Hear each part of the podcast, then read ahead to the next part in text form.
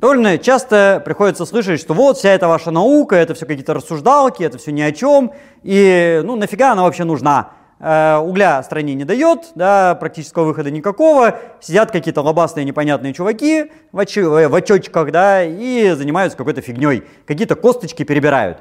Э, на самом деле, когда такой разговор заходит, сразу становится очевидно, что человек вообще не представляет, о чем говорит.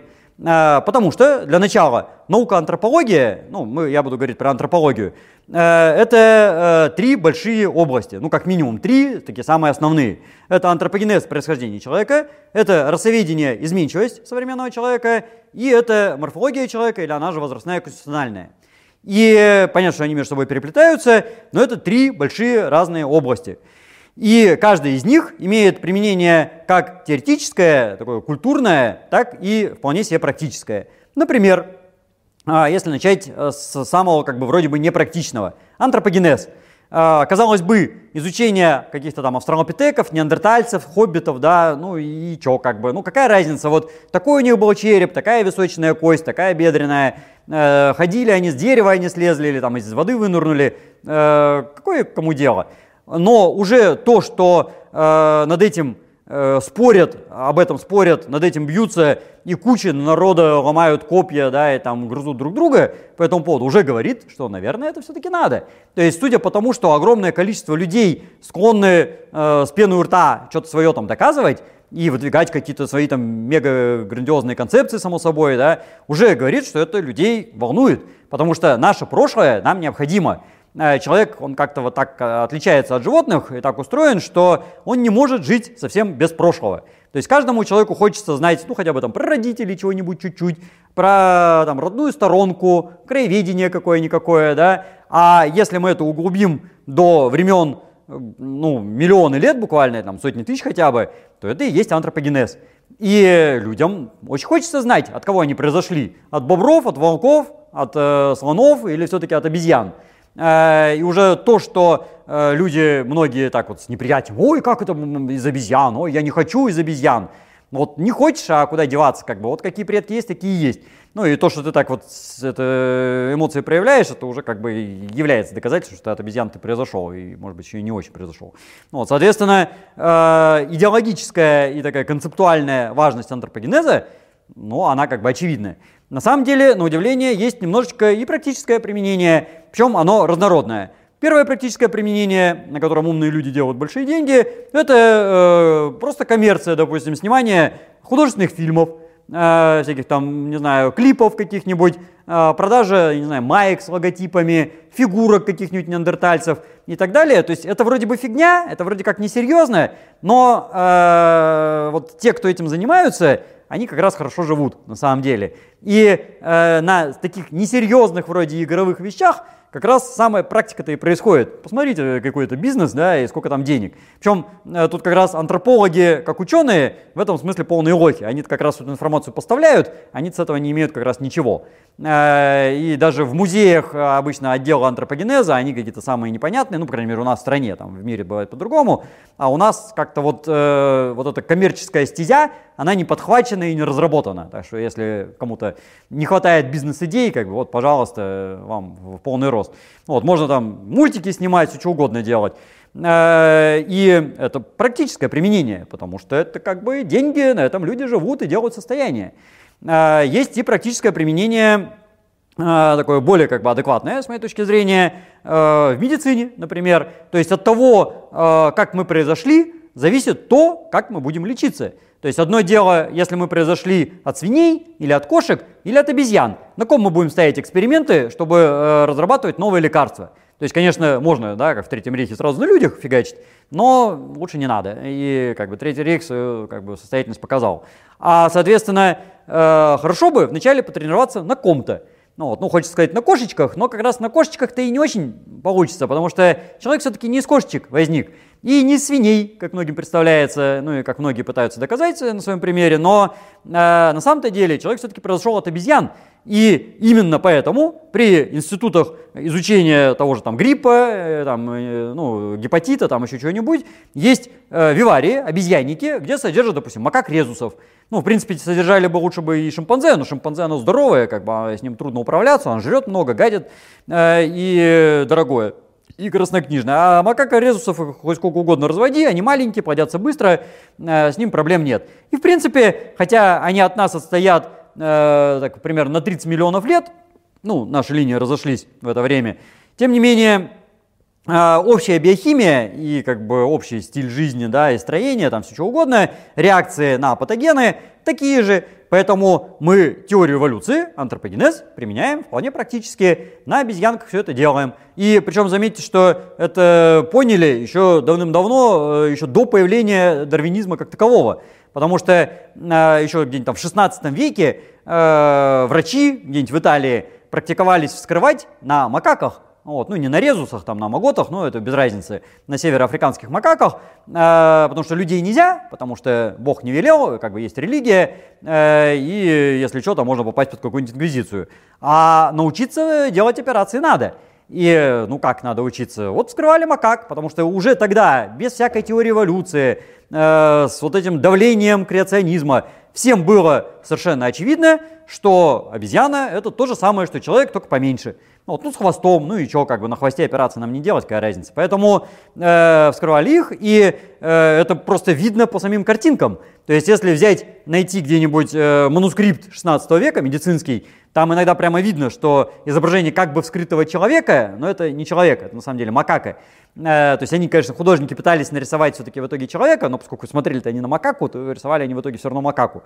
Э, и даже в терминологии медицинской это отражено. Там какая-нибудь 12-перстная кишка, она 12 пальцев, это не человеческие, ну, как бы 12 пальцев, длина 12-перстной кишки у макаки, а не у человека.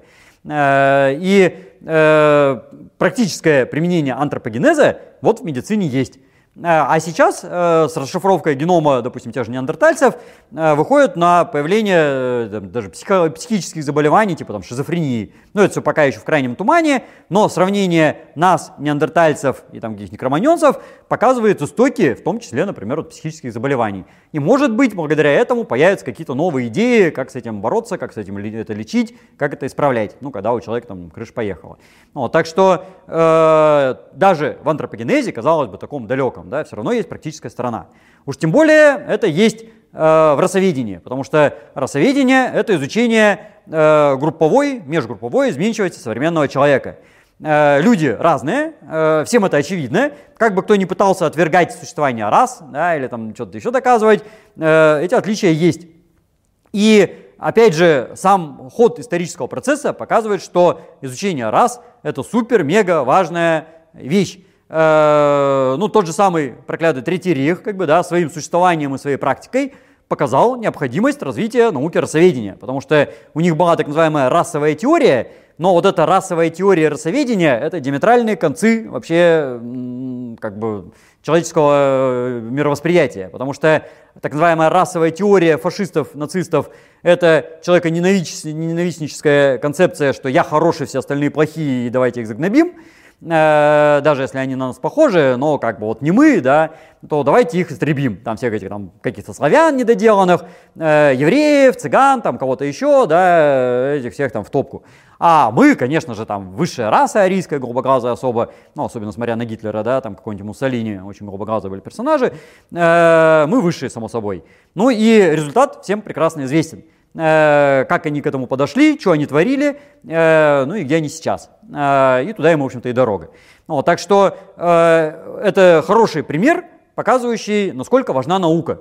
Между прочим, в то же самое время наше родное расоведение, отечественное, советское, стояло на диаметрально противоположной стороне. Когда показывали, что да, расы есть, у нас были масса экспедиций, Э, по изучению рас по всей стране, как бы и территория СССР самая лучшая расово изученная территория на планете, и при этом научно, э, со статистикой, с, там, с хорошими подходами, с нормальной методикой доказывалось, э, что э, ключевые свойства рас совершенно одинаковые. То есть, да, есть отличия по форме волос, там, по, не знаю, росту бороды усов, уплощенности лица, и чё. Вот. Но если мы воспитываем человека примерно одинаково, если мы даем ему нормальное образование, хорошо его кормим, поем, трудоустраиваем, то как бы все эти вот эти расовые отличия ни о чем. И прекрасно он может быть хоть там монголоидом, негроидом, австралоидом, европеоидом, там пофигу, э, будет выполнять всю ту же самую роль э, в, в обществе, да, и занимать то же самое место, что и все. Э, и э, вот эта расовая теория это плохо, как бы это такая ненавистническая теория, а настоящее расоведение всегда стояло на защите, как бы наоборот, э, всех самых гуманистических сфер человеческой мысли. Так что идеологическая, а на выходе и практическая сторона урсоведения более чем несомненно. Э, ну вот, как бы те, кого, кто были уничтожены нацистами да, и фашистами во время Второй мировой войны в концлагерях по расовым как бы, признакам, э, тому свидетельством. И второй раз никому, наверное, такого не хочется. Э, есть, как обычно, не только идеологическая сторона, но и медицинская, потому что различия разных рас, они включают в себя и разную устойчивость к заболеваниям, что, в общем, без всякой науки прекрасно использовали, допустим, те же самые англичане, когда завоевывали Новый Свет, да, и травили там индейцев э, всякой оспой, там одеяло раздавали зараженные. Э, то есть у них э, не было как таковой науки в тот момент еще, ну, тем более у этих колонистов, да, но на практике они это применяли. Э, без всякой там теории, они просто видели, что индейцы от оспы умирают, а мы как-то не очень, ну там пятнышками покрылись, ладно, а э, они там просто там, ладно, от оспы, они от насморка умирают. Вот. Но э, если кто-то больше восприимчив, кто-то и менее восприимчив. И есть какие-то механизмы биохимические, которые дают большую устойчивость, меньшую устойчивость. Это можно изучать, это изучается на самом деле, даже сейчас, даже на Западе, где отрицают существование раз. Но как только дело доходит до создания новых лекарств и получения, э, как только дело доходит до новых лекарств и получения прибыли, Тут же вся вот эта идеология шелуха куда-то исчезает и начинают выпускать лекарства там, только для черных, э, ну только для белых, правда, не выпускают, но просто называют их по-другому. Э, пишут, что это лекарство хорошо работает для монголоидов, ну там у них азиатов, да, там по-идиотски по их номенклатуре. Э, а это лекарство хорошо работает там для таких-то персонажей, а для таких-то. И оно так и есть. Э, частоты там, зубных болезней не одинаковые на самом деле бывают в разных популяциях. Э, там, опорно-двигательного аппарата, там, сердечно-сосудистой системы, диабета. Там масса-масса болезней, они по расам не одинаково распределены. Поэтому изучение расовых особенностей – это важная вещь. Ну, вот, а в какой-то степени это и через внешность можно высчитывать, в принципе. Ну, вот, так что это тоже практическая сторона. И уж еще более подавно, э, практическое применение есть у морфологии или возрастной и конституциональной антропологии. Это на самом деле большая часть антропологии. Э, про нее как-то обычно гораздо меньше слышно, э, по той простой причине, что э, люди, которые этой областью занимаются, они как-то не склонны это популяризировать. Ну, как-то так вот повелось, я не знаю почему-то.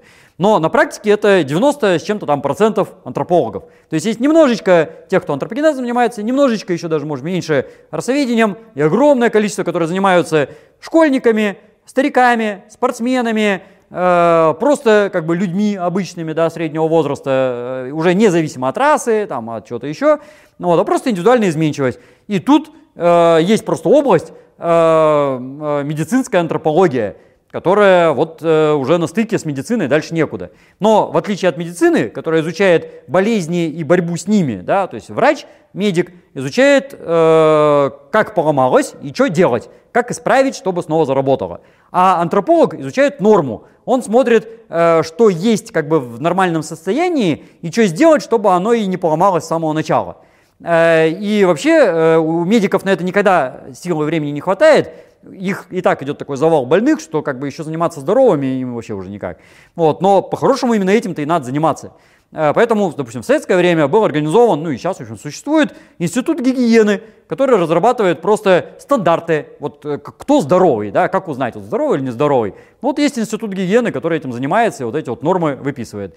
Э, Причем это надо делать постоянно, на самом деле, потому что нормы меняются. У нас длина тела меняется, вес меняется, питание меняется, даже климат у нас понемножку меняется. Ну, пусть не такими темпами, как иногда звучит, но тем не менее изменения по факту есть. И люди сами все перемещаются, да, то есть одно дело, если я живу здесь, другое дело, где-нибудь в Таджикистан уеду, да, или там на Северный полюс, э, я себя буду чувствовать совсем не одинаково. Э, и это тоже надо изучать, потому что ну, сейчас люди переселяются туда-сюда. Э, так что э, Тут столько областей практического применения, что ну, там э, работы с тяжелыми металлами, да, какие-нибудь вредные. Есть люди, которые прям быстро помрут от этого дела, есть, которые будут жить долго и счастливо, и ничего им не сделается. Там просто разные э, виды работ, допустим, там на металлургических комбинатах, где там жара, допустим, у мартеновской печи, да, и там все астеники будут. Или в каких-нибудь там э, тепличных хозяйствах в Подмосковье изучали женщин, там тоже все астенички оказались, потому что вот они меньше просто проблем со здоровьем имеют при большой жаре и влажности. Или там полярные летчики в обратную сторону, они пикниками все оказались. Вот я уж молчу про спортсменов, да, ну тут более чем очевидно, что они там все разные. И тоже мы имеем предсказательную ценность. Мы можем взять ребенка э, еще совсем маленького, его как там измерить и предсказать, вот будет он боксером или бегуном там или кем-то еще, да, или не будет. Э, и это сейчас на практике делается, на самом деле. И под это подгоняется там и дерматоглифика, ну, правда, безуспешно всегда, э, анатологию пытаются подвязать, а уж генетику, там, биохимию, сам Бог велел, как бы, и на практике это таки работает. Вот, ну и морфология сама по себе, как бы, измерения, там, мышцы, жир, там, и так далее, тоже работает. Дети, когда детишек в школе измеряют рост, вес, да, там, ширину плеч. Это делается не просто так, не потому что кому-то захотелось. А понятно, что 99% будут здоровые, как бы их померят и они про это забудут. Вот, но тот процент, может быть, или даже меньше, у которых есть потенциальные э, такие вот нехорошие тенденции э, к заболеванию там чему-нибудь, что у них с гипофизом проблемы, там еще что-нибудь такое, с гормонами, э, их, благодаря вот таким исследованиям, пусть это будет один человек там на много школ, но это лучше его вы, вы, высчитать да, вот с, с помощью этих методик на ранней стадии и начать лечить или хотя бы наблюдать за ним заранее, пока у него это еще не доросло до стадии болезни. Потому что когда у него это уже проявится, будет поздно. У него все, рост уже завершился, или там пропустили мы момент, и уже ничего не сделаешь. Он останется или сильно маленьким, или наоборот вымахает там 2,5 метра, и у него там проблемы с суставами начнутся, или он там растолстеет, или наоборот худой будет, или это со зрением что-нибудь будет, или там еще. Ну, вариантов нарушений не счесть.